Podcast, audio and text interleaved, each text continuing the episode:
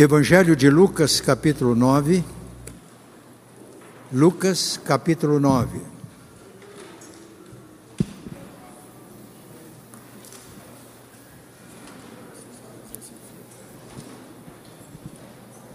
Lucas, Lucas capítulo 9.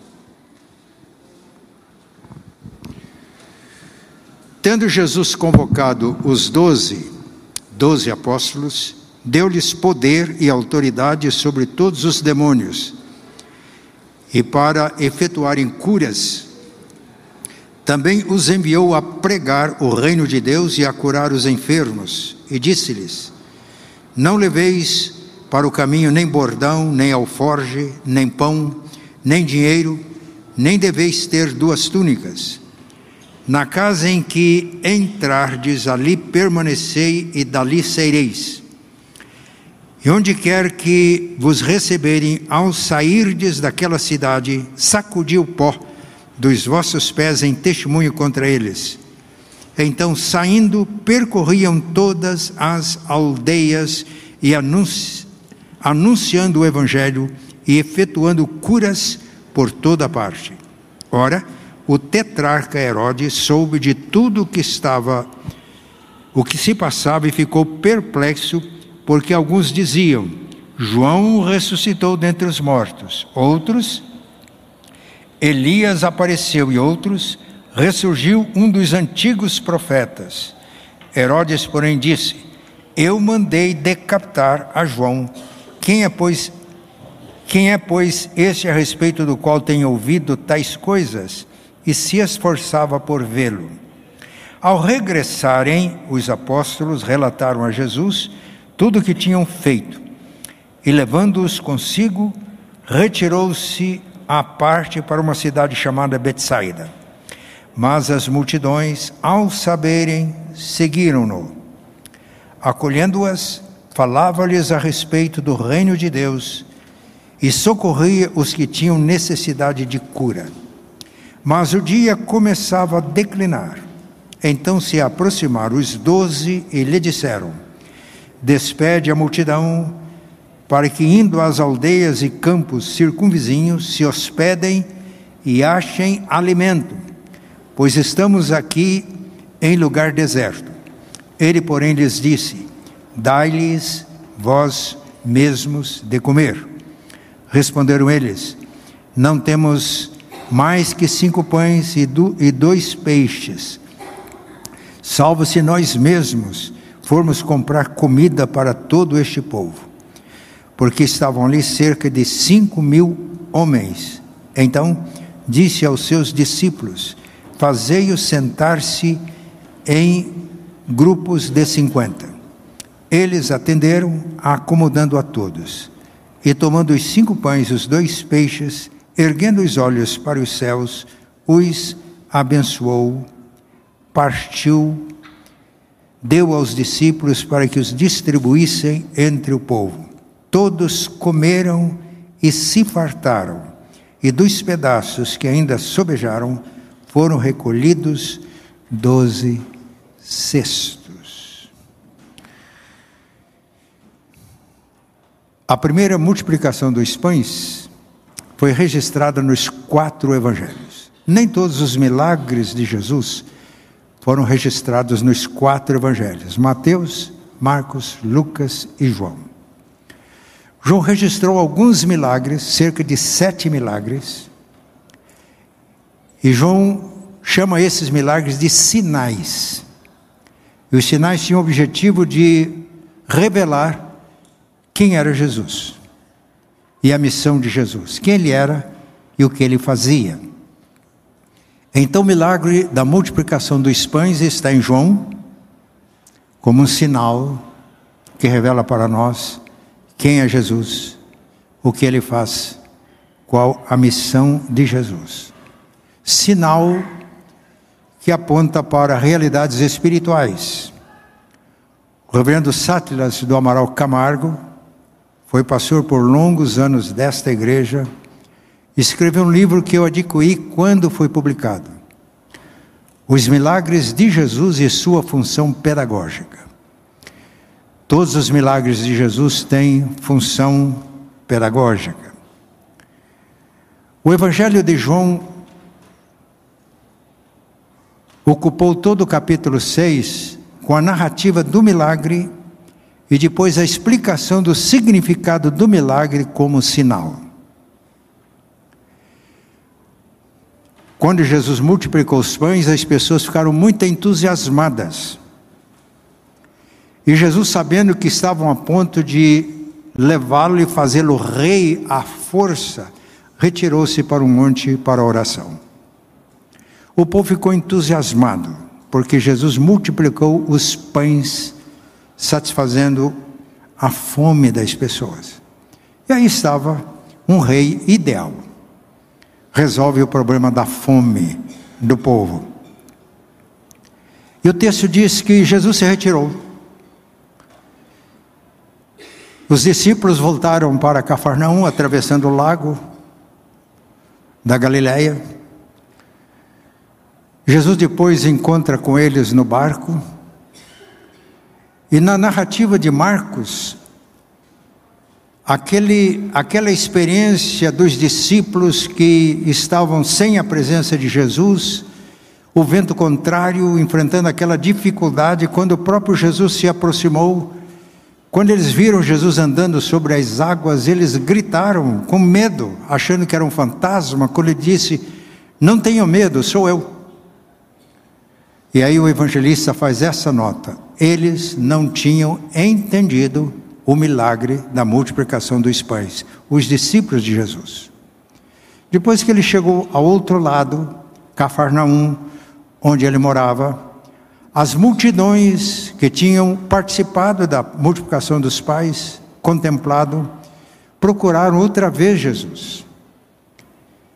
E Jesus disse estas palavras para as pessoas vocês me procuram não porque viram o milagre, creram no milagre, mas porque vocês comeram dos pães e se fartaram. Trabalhem não pela comida que perece, mas pela comida que permanece para sempre, a qual o Pai do céu dá. E aqui ele vai até o final do capítulo 6, narrando o diálogo de Jesus com a multidão, procurando explicar o sentido, o que é que o sinal significava. Dentre outras coisas, vou resumir, Jesus disse: O pão de Deus é aquele que desce do céu e dá vida ao mundo. Eu sou o pão vivo que desceu do céu. Quem de mim se alimenta não terá fome. Quem crê em mim não terá sede. Lembramos do que aconteceu no encontro de Jesus com a samaritana. Jesus foi dialogando com a samaritana. Ele tinha pedido água à mulher samaritana. Ela estranhou, porque um judeu conversando com uma mulher samaritana em público. E Jesus disse: Se você soubesse quem é que fala com você, você é que pediria, e ele te daria água viva. Ela se interessou. Onde o senhor tem essa água viva? Eu quero, para que não volte mais aqui a tirar água desse poço. E Jesus prossegue pacientemente para que ele entendesse de que tipo de água ele estava falando. E agora no diálogo em João 6, que tipo de pão ele está falando. E Jesus disse: Aquele que bebe desta água, ele apontou para o poço de Jacó, torna a ter sede. Mas aquele que beber da água que eu lhe der nunca mais terá sede, pelo contrário, esta água se transformará no seu interior num rio que jorra para a vida eterna. Jesus pacientemente vai nos ensinando para entender o seu ensino na sua realidade, na sua natureza. Foi o mesmo com os judeus que presenciaram o milagre da multiplicação dos pães. Eles estranharam e começaram a discutir para Jesus: Nós conhecemos o seu pai, a sua, a, a sua mãe, os seus irmãos. Que arrogância é essa de dizer que desceu do céu? Jesus disse: Quem de mim se alimenta tem a vida eterna, porque a minha carne é comida e o meu sangue é bebida, uma linguagem muito realista, significa, quando entendemos quem é Jesus, o que ele veio fazer, nós cremos nele e nos unimos a ele de tal maneira que ele passa a viver em nós. Foi o que Paulo escreveu aos Gálatas. Já não sou eu que vive, é Cristo que vive em mim. Este é o sentido mais profundo da Santa Ceia. Participamos de Jesus. O cálice que abençoamos é a nossa comunhão no sangue de Jesus. Ele deu a vida, temos a vida de Cristo. O pão que partimos é a nossa comunhão no corpo de Cristo. Somos um com Jesus. E diante desse discurso muito realista, alguns discípulos já não queriam mais segui-lo. Ele dirigiu-se aos doze apóstolos: Vocês também querem ir? Ele tinha dito: A carne para nada aproveita, as palavras que eu tenho dito são espírito e são vida. E Pedro reagiu em nome dos demais apóstolos: Para quem iremos nós? Tu tens as palavras de vida eterna, e nós temos crido e conhecido que tu és o Santo de Deus. Entendemos hoje o significado da multiplicação dos pães? Entendemos que o milagre aponta para Jesus como pão da vida? Que o milagre da multiplicação dos pães apontam para a realidade que nós comemos o pão voltamos a ter fome, mas quando nós nos alimentamos de Cristo, temos nele vida eterna. Quando bebemos dele, água viva, do nosso interior fluem rios de água viva.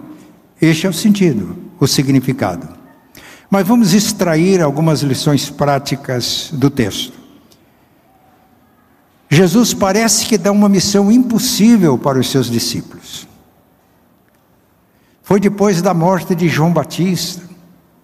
Os apóstolos tinham cumprido aquela missão que Jesus tinha dado e tinham retornado.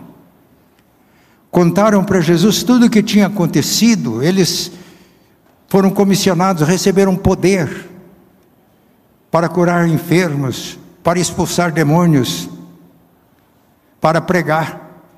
E deram um relatório. O Evangelho de Mateus mostra que isso foi logo após a morte de João Batista. E o Evangelho de Marcos diz que era tanto movimento que iam e vinham, não tinham tempo nem para comer. Diante disso, Jesus disse: Vamos para o retiro. Vamos atravessar o lago da Galileia para o outro lado, Betsaida. Vamos ter um momento a sós, só nós, descansar um pouco, refrigério. Eu imagino como ele estava com a notícia da morte de João Batista, foi degolado por ordem de Herodes no cárcere. E foram, pegaram um barquinho, atravessaram o lago. Quando eles chegaram lá, a multidão percebeu que tinha ido, multidões foram ao encontro de Jesus. No Evangelho de João está escrito que ele se compadeceu e disse para Felipe: um dos apóstolos, testando. Eu tenho compaixão dessa gente. Se a gente mandar para casa sem comida, vão desfalecer no caminho. Felipe disse: 200 denários daria para satisfazer toda essa multidão. Ele calculava. Felipe era um bom calculista. André, irmão de Simão Pedro, eu estou citando João capítulo 6, ele foi mais prático, ele procurou descobrir o que tinham, o que tinha disponível, e disse para Jesus: Aqui está um rapaz que tem dois pães e cinco peixes, estou certo, né? Dois pães e cinco peixes. Mas o que é isso para tanta gente? Aí foi aí que Jesus disse: Dai-lhes vós mesmos de comer. Parece uma missão impossível, porque estavam no deserto. O dia declinava.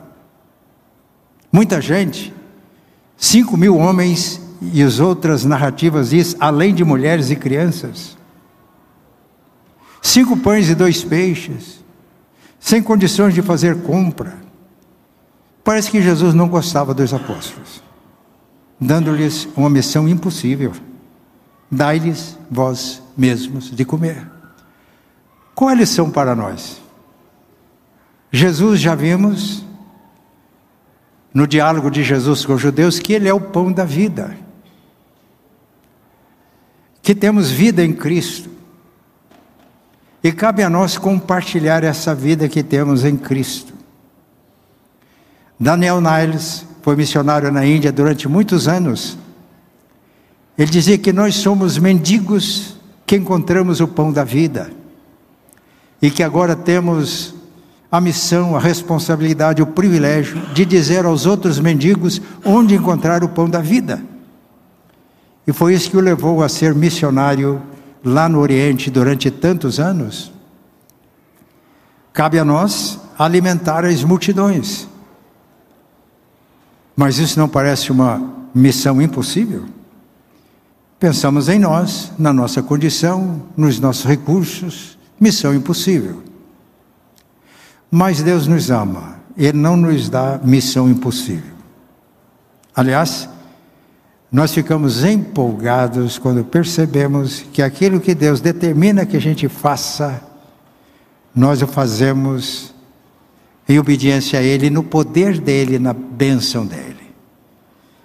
Essa constatação nos enche de entusiasmo, de alegria e de bom ânimo para continuar. Essa missão é possível compartilhar o pão da vida compartilhar o Cristo que habita em mim, que habita em você, às pessoas. Ganhando vidas, é possível. Estamos ministrando um curso a pessoas convidadas e convidamos toda a igreja para fazer esse curso. Estamos verificando como o cerne da missão da igreja é cumprir a grande comissão, fazer discípulos de todas as nações. Isso nos parece impossível. Estamos em Curitiba, bem acomodados. Precisamos ter uma visão mundial? Sim, precisamos. Eu dei testemunho na aula hoje, eu fiquei feliz quando estive na Albânia, contemplando o trabalho da irmã Nájua, membro da igreja de Londrina, e de perceber que o trabalho dela foi possível por causa da parceria da igreja dela com a obra dela no campo. E quando eu percebi que eu já tinha fundado duas igrejas na Albânia, a primeira igreja já liderada por albaneses, a segunda igreja tinha o seu pastor e o primeiro pastor já era missionário na Grécia. Eu me enchi de entusiasmo, como a gente deve ter uma visão mundial fazer discípulos de Jesus, compartilhar Jesus onde estamos, a partir de onde estamos. Quando terminar o culto, a sair das portas, aí fora tem tanta gente. O Espírito Santo pode nos guiar ao encontro de pessoas. Amanhã, hoje na aula que eu dei sobre evangelização, eu perguntei para o irmão: amanhã nesse horário, onde você estará? Falou: na universidade, é um professor universitário. Falei: lá é o seu campo missionário. Outra irmã diz: Eu estaria no escritório, no trabalho. Lá é o seu campo missionário, os seus, os seus clientes, seus amigos, e assim por diante. Parece uma missão impossível, mas não é. Porque somos comissionados por Jesus para fazer isso. E por que não é impossível? Por algumas razões. Primeiro, porque o que nós não podemos fazer, Jesus pode. Então, a missão é possível porque cremos no poder de Jesus. Eu vou repetir. Essa missão de compartilhar o alimento espiritual, de compartilhar Cristo, que é a nossa vida, é possível porque cremos no poder de Jesus. E a fé se materializa, a fé se consuma na obediência. A fé se transforma em atos na obediência. E quando eles obedeceram a ordem, Jesus, o poder de Jesus se manifestou e a multidão, as multidões foram alimentadas. Eu me lembro logo iniciando o meu ministério, eu estava passando por uma fase difícil. Pastor também tem as suas crises. Orem pelos seus pastores.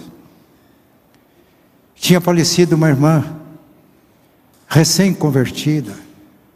Aliás, um irmão, perdão, recém-convertido. Converteu-se, estava doente, um câncer agressivo.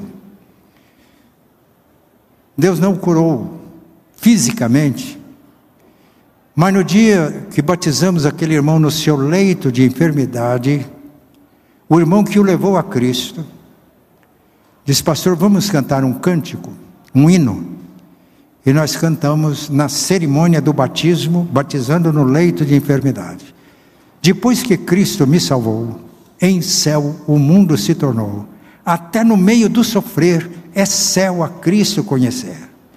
Oh, aleluia, sim, é céu. É céu fruir, perdão aqui, em terra ou mar. O mesmo é. Com Cristo ali, é céu para mim. Depois eu visitei algumas vezes aquele irmão enfermo.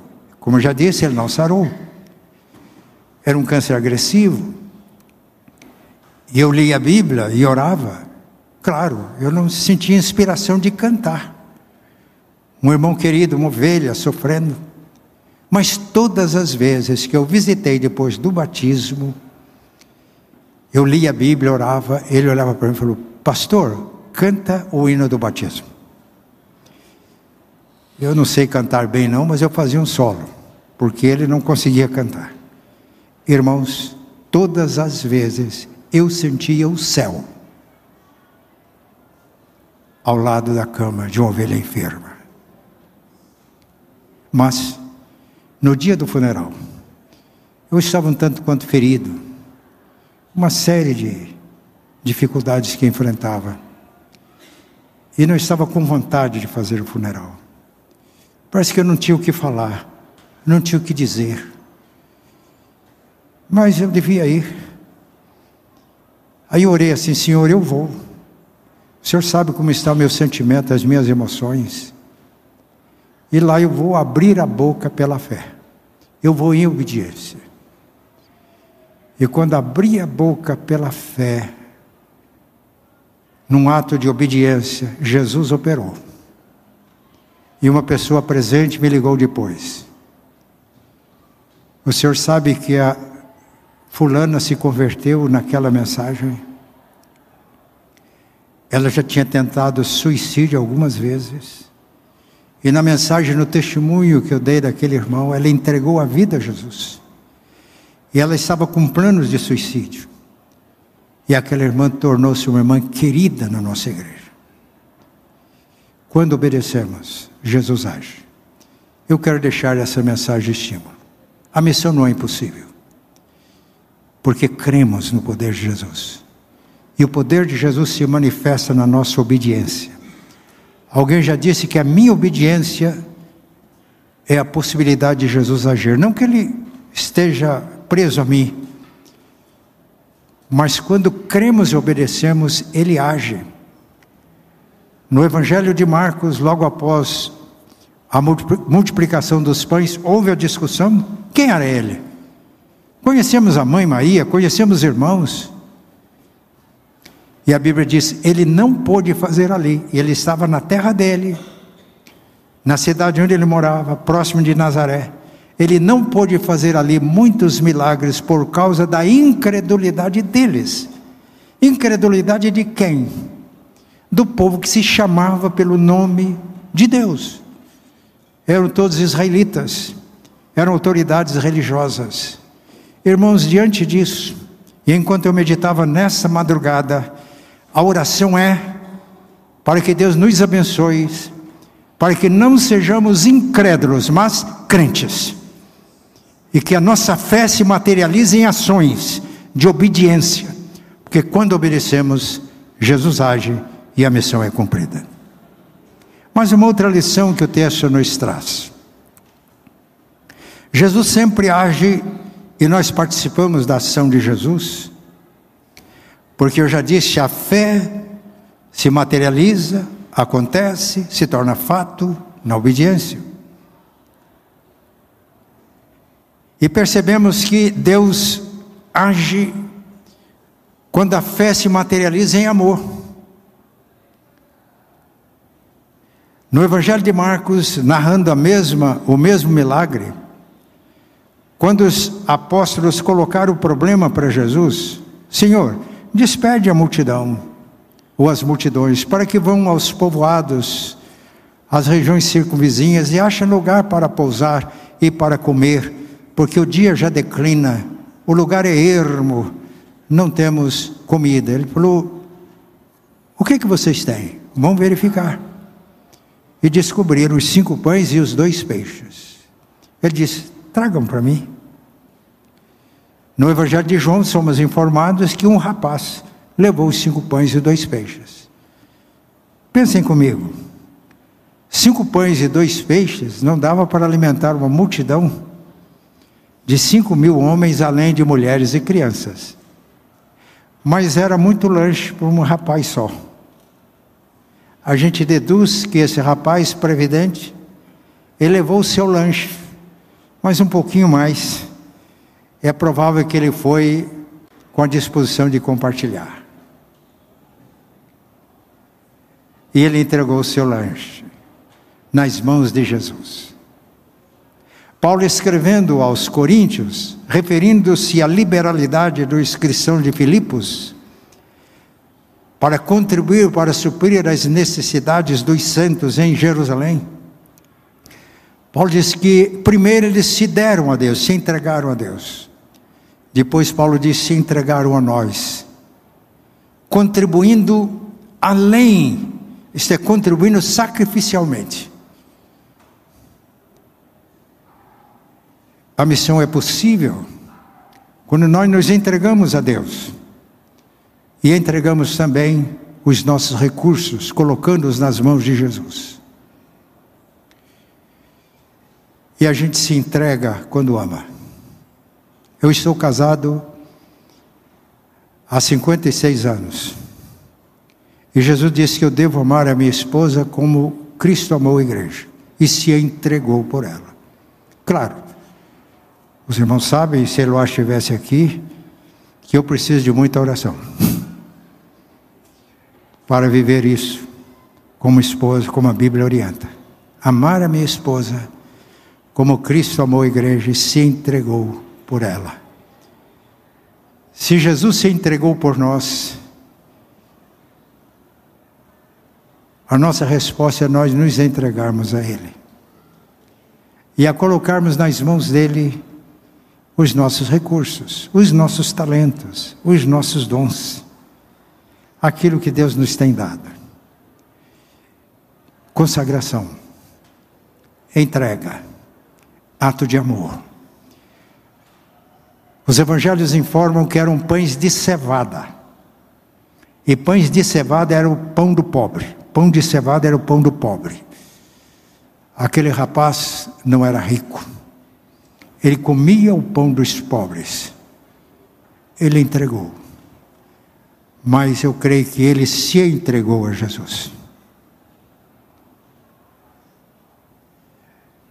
É o que precisamos. Um grupo está fazendo o curso sobre evangelização e hoje de manhã nós conversamos, sem nos entregarmos ao Senhor e entregarmos nossos recursos nas mãos de Jesus, como Ele pode agir? Ele conta conosco, Ele nos dá a missão. Ele sabe que a gente é humano. E a mensagem dele nessa manhã é: vamos nos entregar nas mãos dele. Os irmãos sabem a minha idade, eu não preciso de dizer. Irmãos sabem que eu não tenho muito tempo mais de vida. E a minha oração é: Senhor, eu me entrego nas tuas mãos. Os parcos recursos que eu tenho, o conhecimento, o talento, saúde, o corpo como instrumento de justiça. Eu entrego nas tuas mãos. para que o Senhor faça a multiplicação. Eu convido, vocês são ovelhas, para nós termos a mesma atitude. Por amor, nos colocarmos no altar de Deus, nas mãos de Jesus, disponibilizando os recursos que Ele nos dá, para que multidões sejam alimentadas. Mas outra lição que o texto nos ensina é ação. A missão é possível porque cremos no poder de Jesus. E cremos, e porque cremos, obedecemos. E aí Jesus age. A missão é possível porque nós nos colocamos nas mãos de Jesus, os recursos que Ele nos dá. Mas a missão acontece quando agimos. E aqui a ação foi de Jesus. Primeiro a estratégia, preste atenção. Quando a gente está fazendo alguma coisa, a gente precisa ter com clareza qual é o alvo, onde a gente quer chegar. Segundo, quais as estratégias para alcançar aquele alvo.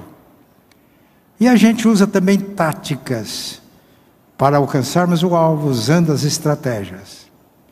E Jesus disse: pegou os pães, os peixes e disse para os discípulos: Faz a multidão sentar-se na grama. Grupos de 50 em 50. Que estratégia! Se ele fosse multiplicar os pães para alimentar todos, não ficar ninguém de fora, e usasse a estratégia de um apresentador de programas muito conhecido no Brasil, chega um momento que ele tem dinheiro para distribuir para a plateia. Diz: quem quer dinheiro? Claro, todo mundo levanta a mão. O que ele faz? Ele pega o dinheiro e é o aviãozinho. Todo mundo tentando pegar o dinheiro. É uma multidão para ser alimentada. Quem quer pão? Ah! Mas Jesus é estrategista. Não nos preocupamos. Se a gente deixa ele guiar a vida da gente, as estratégias dele são infalíveis. Faça o povo assentar em grupos de 50 em 50. Abriu avenidas para que percorresse todos e cada um fosse atendido. É assim que Jesus age. Ao invés de ficarmos com as nossas estratégias mirabolantes, vamos nos submeter à direção do Espírito Santo para discernirmos as estratégias de Deus para nós. Segundo, ele deu graças. É o pão nosso de cada dia. Deu graças. Depois ele providenciou cestos. Quantos cestos? O texto que lemos fala que eram doze apóstolos. Que cestos? Quem que ia distribuir? Os doze apóstolos. Quantos cestos? Doze. Ele pegou os pães e os peixes e foi dividindo e colocando nos cestos. Todos os cestos ficaram cheios. Então o milagre aconteceu no momento em que Jesus, depois de ter dado graça, ele colocava os pães e os peixes nos cestos. Isso só ele podia fazer. Mas para que ele fizesse, precisa que os apóstolos crescem, obedecessem, que os recursos que ele tinha se colocassem nas mãos de Deus, se colocassem nas mãos de Jesus para obedecê-lo agora no que deviam fazer, ação. Primeira ação de Jesus: dividir em grupos. Meus irmãos, a visão que Deus deu à liderança desta igreja não é invenção nossa. A Bíblia diz que a igreja primitiva crescia e impactava a sociedade porque eles adoravam publicamente, no templo, publicamente, de casa em casa, falavam de Jesus publicamente, de casa em casa, ensinavam publicamente, de casa em casa. Portanto, a visão de grupos pequenos como células vivas do corpo de Cristo não é invenção da liderança dessa igreja. É a descoberta de princípios e valores da Bíblia. E a nossa mensagem é para que sejamos obedientes.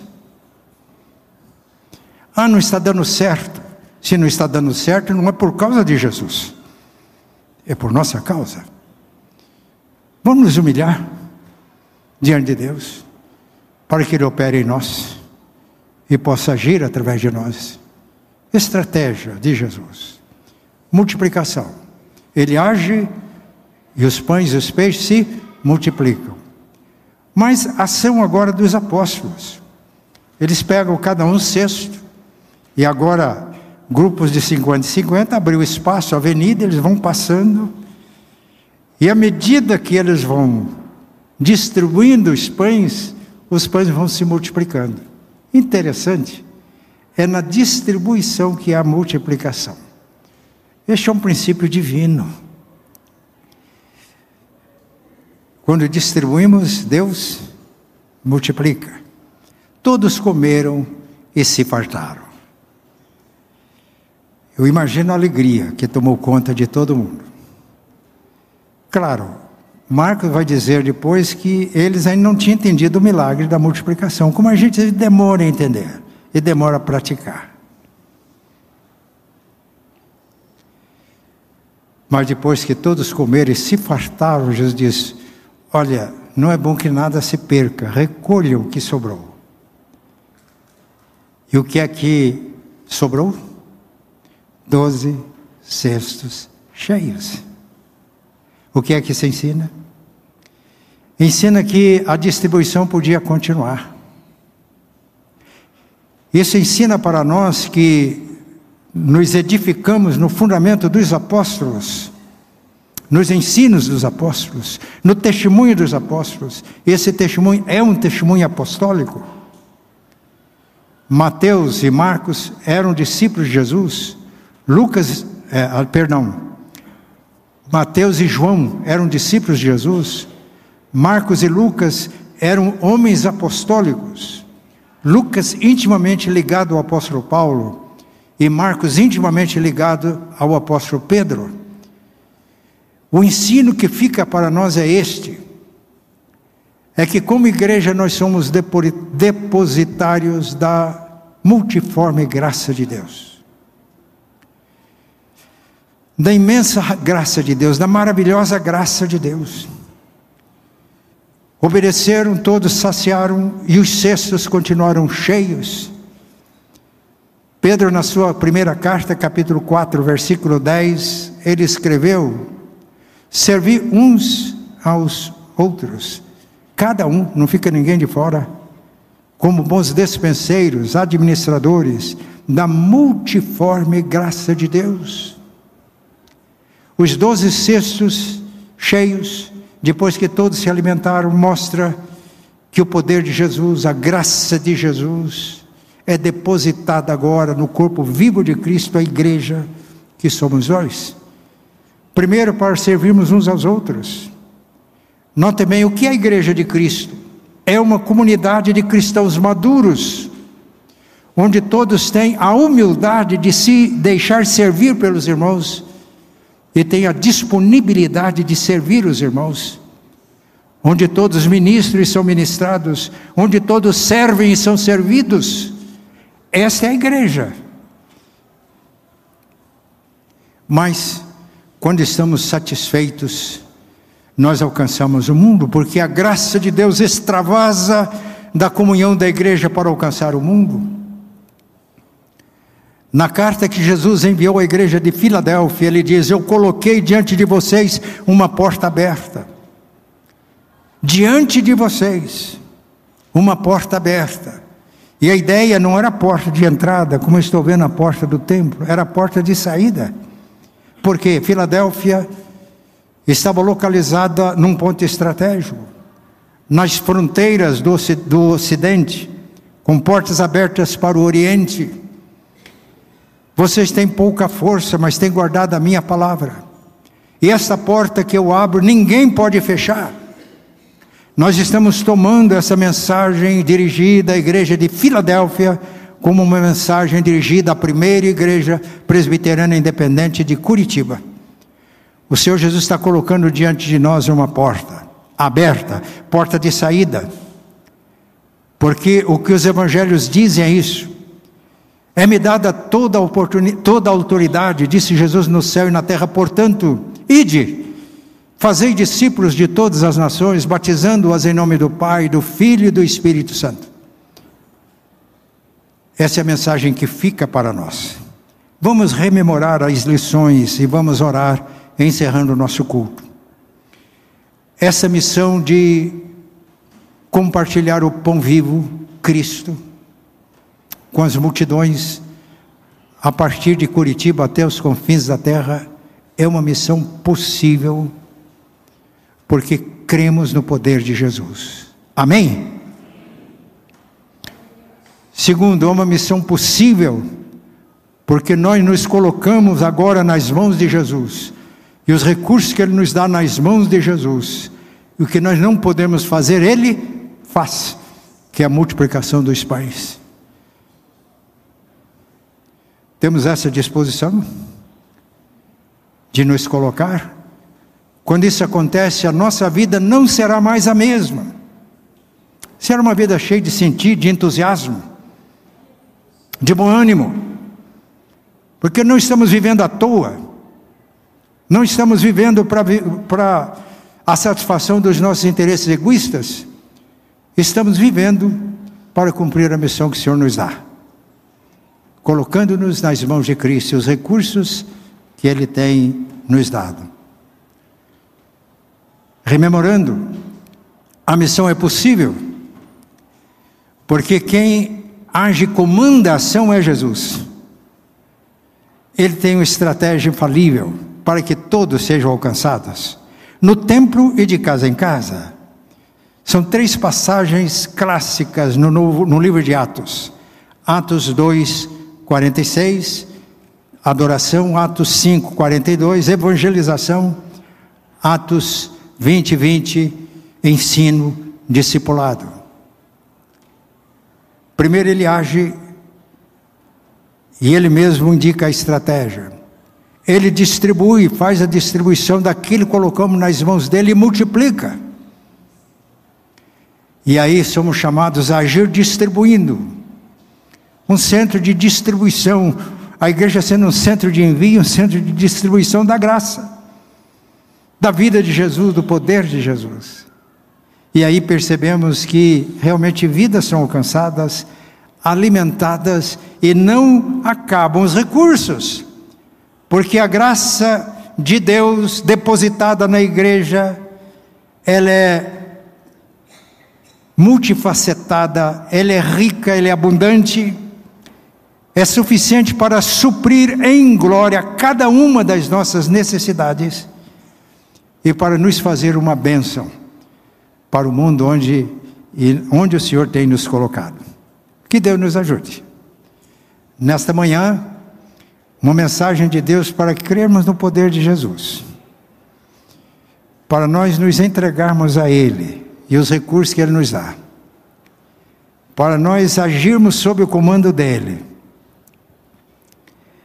e para crermos que os recursos da graça são multiformes, a graça é multiforme, é rica, é maravilhosa, supre as nossas necessidades e nos prepara, nos capacita para sermos bênçãos no mundo.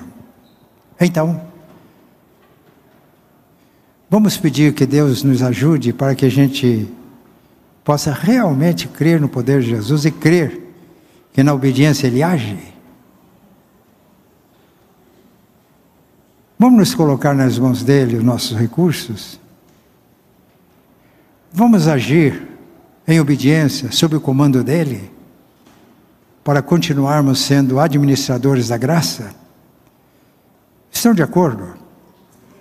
Eu já estou de pé. Pai, muito obrigado porque o Senhor nos vê, o Senhor nos contempla.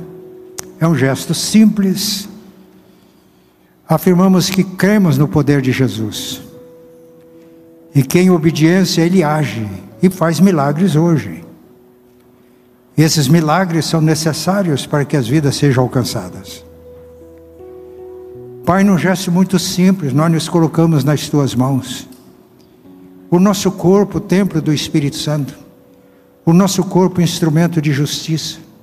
Os dons e talentos que o Senhor nos dá recursos materiais também. Colocamos nas mãos de Jesus. Pai, nós levantando-nos agora, afirmamos diante de Ti a nossa disposição de agir, sob o comando de Jesus, o nosso Senhor e Mestre, de acordo com as estratégias dele, agindo no poder dele. Porque quando distribuímos os pães, distribuímos o pão da vida, que é o próprio Cristo, a multiplicação. Todos ficam saciados e os cestos continuam cheios, para que essa obra prossiga até a volta de Jesus em glória. Quando haverá então a colheita final e os filhos do reino, que na explicação que Jesus deu da parábola do joio e do trigo, os filhos do reino são os semente, a semente que ele lança. Pai, que cada um de nós seja semente do teu reino, que lançados no mundo possam frutificar para a honra e glória do teu nome. Oramos agradecidos em nome e por amor de Cristo. Amém. E a graça de nosso Senhor e Salvador Jesus, o amor de Deus, nosso eterno Pai, a comunhão e a consolação do Espírito Santo estejam com todos, hoje e sempre. Amém.